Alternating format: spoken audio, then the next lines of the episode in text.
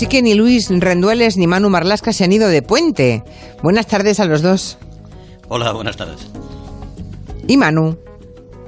Hola, ¿qué tal? Buenas tardes. Ahora, ahora sí que te escuchamos, mano. No, no, no soy No, no os oía yo a vosotros. eso es. Ah, vale, vale, vale. Pues ya está, todo resuelto. Por cierto, antes de que nos metamos en, en el tema de John Lennon y de ese crimen que hoy cumple 40 años, mm, ¿qué sabemos de Jonathan y Miguel Ángel?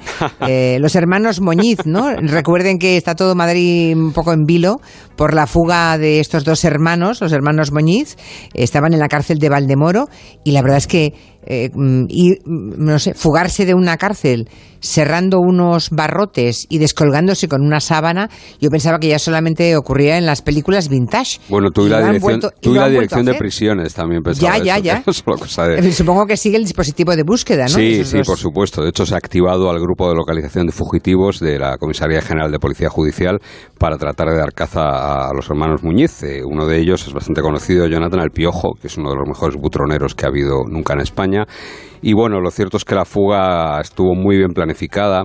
Contaron con una especie de señuelo, que fue un tercer fugado que distrajo la atención de, de los servicios de seguridad de la prisión, mientras tanto los hermanos Muñiz se, se escapaban. ¿no? Es la primera fuga desde que se abrió la cárcel de Valdemoro hace ya casi 30 años y es de las eh, poquísimas fugas que hay ahora mismo en las prisiones españolas. Desde que se construyeron hace 30, 35 años, eh, bajo el mismo esquema además y con la misma estructura, Soto del Real, Valdemoro, Ese tipo de prisiones, es muy complicado fugarse y, y la verdad Ya, es que... ya, pero eh, ¿cómo, se, pero ¿cómo se puede cerrar los barrotes? O sea, ¿con qué se cierran los bueno, barrotes? Que- pensemos que ellos escaparon desde un almacén, no escaparon desde las celdas, ¿eh? escaparon desde un almacén de la prisión y además, como digo, pusieron un señuelo, un- una tercera persona que seguro que, que gratis no lo ha hecho para distraer a, a la Guardia Civil y a los servicios de seguridad de, de la prisión y ellos poderse escapar tranquilamente y contarían con ayuda exterior seguramente, ¿no? Bueno, eh, mm, yo estoy convencido y, y hablo sabiendo algo que no van a tardar mucho en caer, desde luego, porque eh, Muñiz, eh, los hermanos Muñiz se han movido siempre dentro del mismo círculo al que tarde o temprano acabarán recurriendo. Bueno, y de momento la policía sigue el rastro. Ya, ya les contaremos aquí a los oyentes cuando, cuando les pillen, ¿no? Bueno, pues hablemos de John Lennon, al que mataron a las puertas de, de su casa y el asesino además llegó a confesar eh, que lo hizo para hacerse famoso, ¿no? Se llama... Porque está vivo, recordemos, vive todavía y está en la cárcel, ni siquiera es muy mayor, ¿eh? Mark David Chapman. Eh, bueno, pues eh, sigue viviendo en esa cárcel y hace 40 años pues se fue eh, a- al edificio en el que vivía John Lennon y le, vio por la mañana, por la noche. Bueno, ahora nos, vamos a, nos van a contar Manu y Luis cómo, cómo ocurrió. Acababa de sacar un disco, este que está sonando. Hacía cinco años que no sacaba disco John Lennon, un disco en el que estaba esta canción. También le hemos puesto cuando hemos arrancado el programa, ¿no? ¿Qué ocurrió ese día según los documentos policiales? Bueno, todo indica que Lennon llevaba un tiempo razonablemente feliz y otra vez creativo. Después, como has dicho, de un periodo de parón de cinco años sin hacer música y cinco años dedicado a criar con Yoko Ono a su segundo hijo, a Sean. Y aquel 8 de diciembre de hace 40 años era lunes y fue a cortarse el pelo hacia las 10 de la mañana.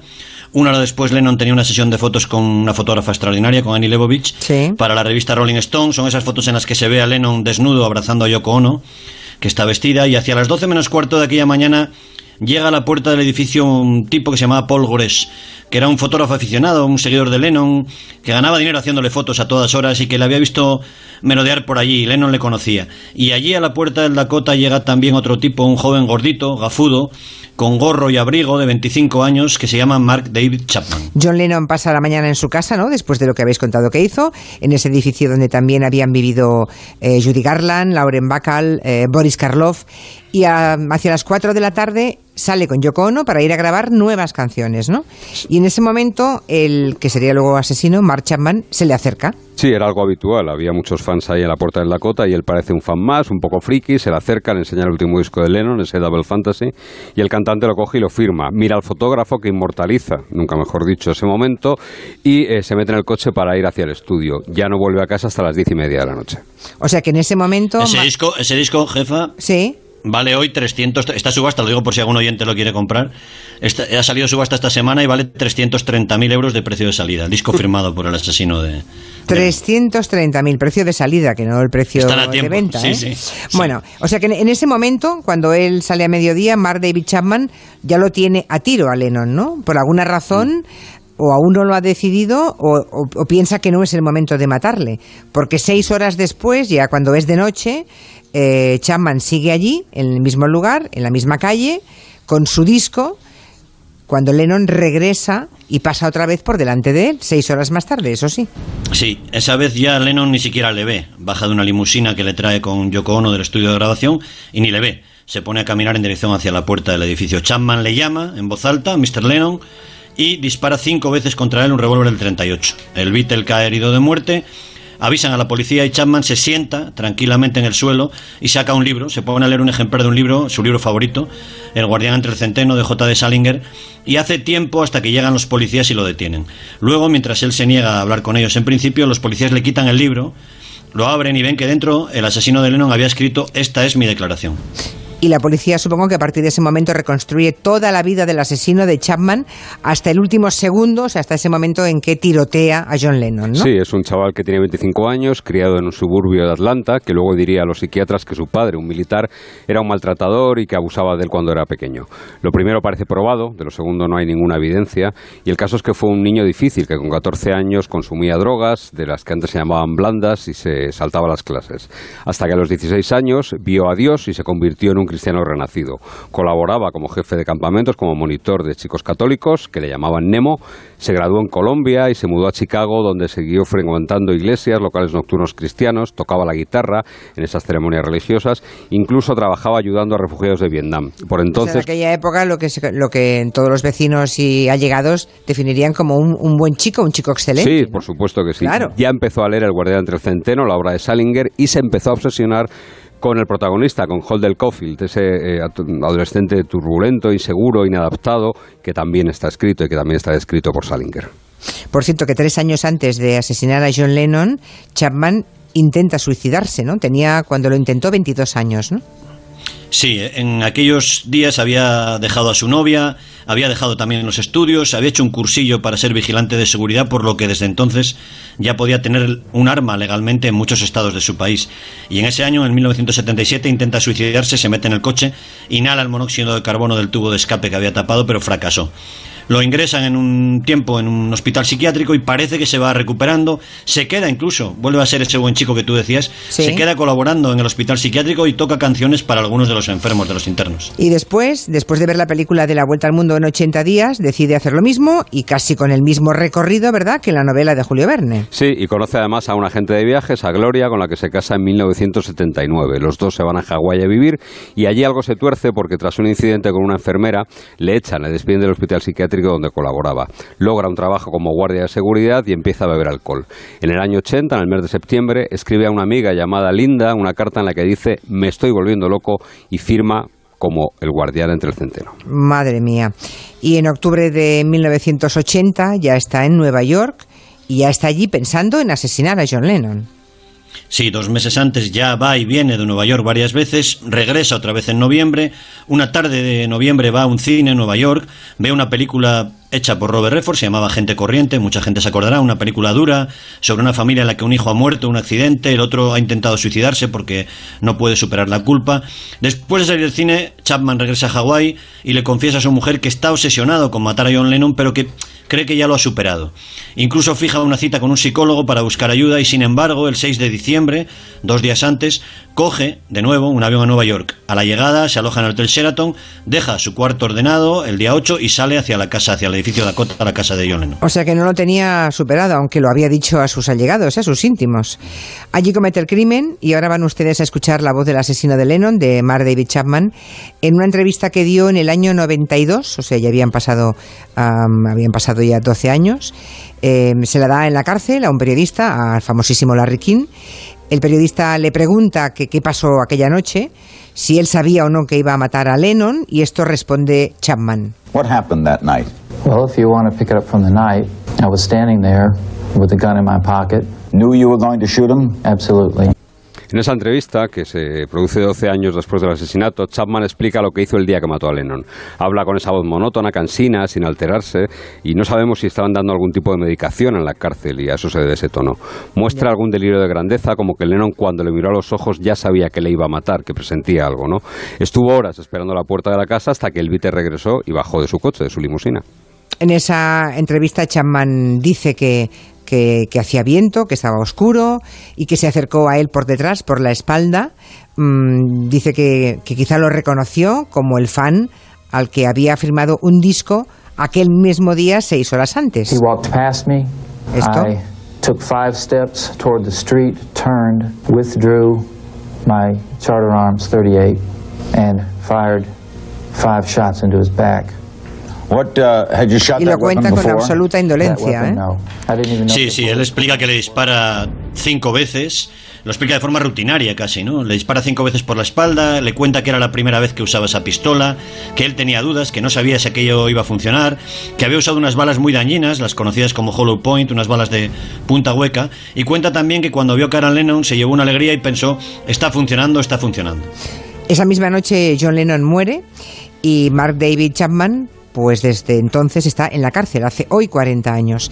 Fue condenado a cadena perpetua, lo que no sé si podrá salir algún día o no en libertad. Sí, Chapman la tiene, cadena perpetua, ¿sí? Tiene 65 años, sigue encarcelado, ahora en una prisión en Buffalo, en el estado de Nueva York, y está condenado a una especie de prisión permanente revisable. Y desde que cumplió 20 años de condena, es decir, hace 20, tiene esa posibilidad de salir. Una vez cada dos años puede pedir la libertad condicional y un tribunal revisa su situación después de oírle a él y, ojo, también oír a la mujer de la víctima, Yoko Ono.